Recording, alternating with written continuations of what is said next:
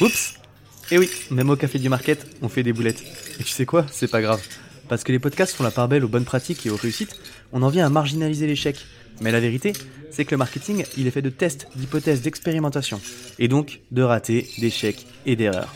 Pour dédramatiser tout ça et favoriser la créativité et l'expérimentation, je te propose de partir à la découverte de nos plus belles boulettes et des leçons qu'on en a tirées. Des histoires vraies, partagées de bon cœur par des marketeurs de tous les horizons. Et comme partager ses erreurs, c'est pas toujours évident, ça demande du recul et du courage, je t'invite à les découvrir avec bienveillance. Le podcast est soutenu par Pledzi, mon logiciel de marketing automation préféré que je t'invite à découvrir sans hésiter. Et maintenant, passons à l'épisode. L'histoire du jour nous vient d'Antoine Goret, CMO chez Crisp. On va parler SEO et ça va être un petit peu technique. D'ailleurs, Antoine a mis en place une stratégie de SEO programmatique assez dingue, qu'il décrit dans un excellent article de blog que je te mettrai en description de l'épisode. Ça vaut la lecture, crois-moi. Comme quoi, les boulettes, ça arrive même aux meilleurs d'entre nous. Pour te donner un petit peu de contexte, il faut savoir que le site de Crisp est un site multilingue généré statiquement. Tout est codé de A à Z. Comme certaines parties de leur site n'étaient pas traduites, il n'y avait pas d'intérêt à les indexer sur les moteurs de recherche pour le moment.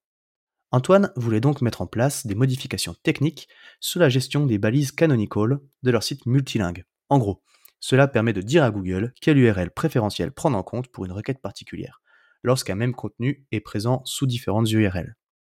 Le tout pour éviter le duplicate content.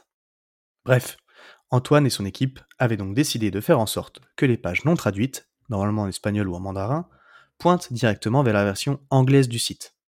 Et là, c'est le drame. Au-delà des canonical modifiés de ces pages sans importance, ils ont fait pointer les canonical des pages features donc fonctionnalités, leur page chatbot ou live chat par exemple, vers d'autres pages sans rapport direct. Cela voulait donc dire à Google, tu es sur une page live chat, mais en fait tu devrais prendre comme référence la page knowledge, qui n'a aucune similarité lexicale.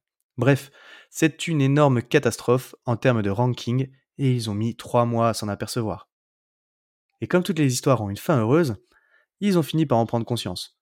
Quelques modifications techniques plus tard, ils ont corrigé tout cela et les choses sont rentrées dans l'ordre. Mais il aura tout de même fallu 6 mois pour revenir aux chiffres du passé.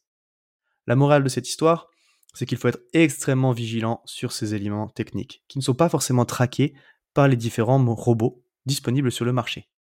Antoine a donc mis en place des robots automatisés et des vérifications manuelles après chaque mise en ligne, pour éviter de reproduire cette erreur. Et voilà, c'est tout pour la boulette du jour, et on se retrouve très bientôt pour une nouvelle histoire. Et voilà pour aujourd'hui. Merci d'avoir écouté ce témoignage jusqu'au bout. Si la démarche t'a plu, n'hésite pas à partager de bonnes ondes à notre invité, car il faut du courage pour assumer ses erreurs.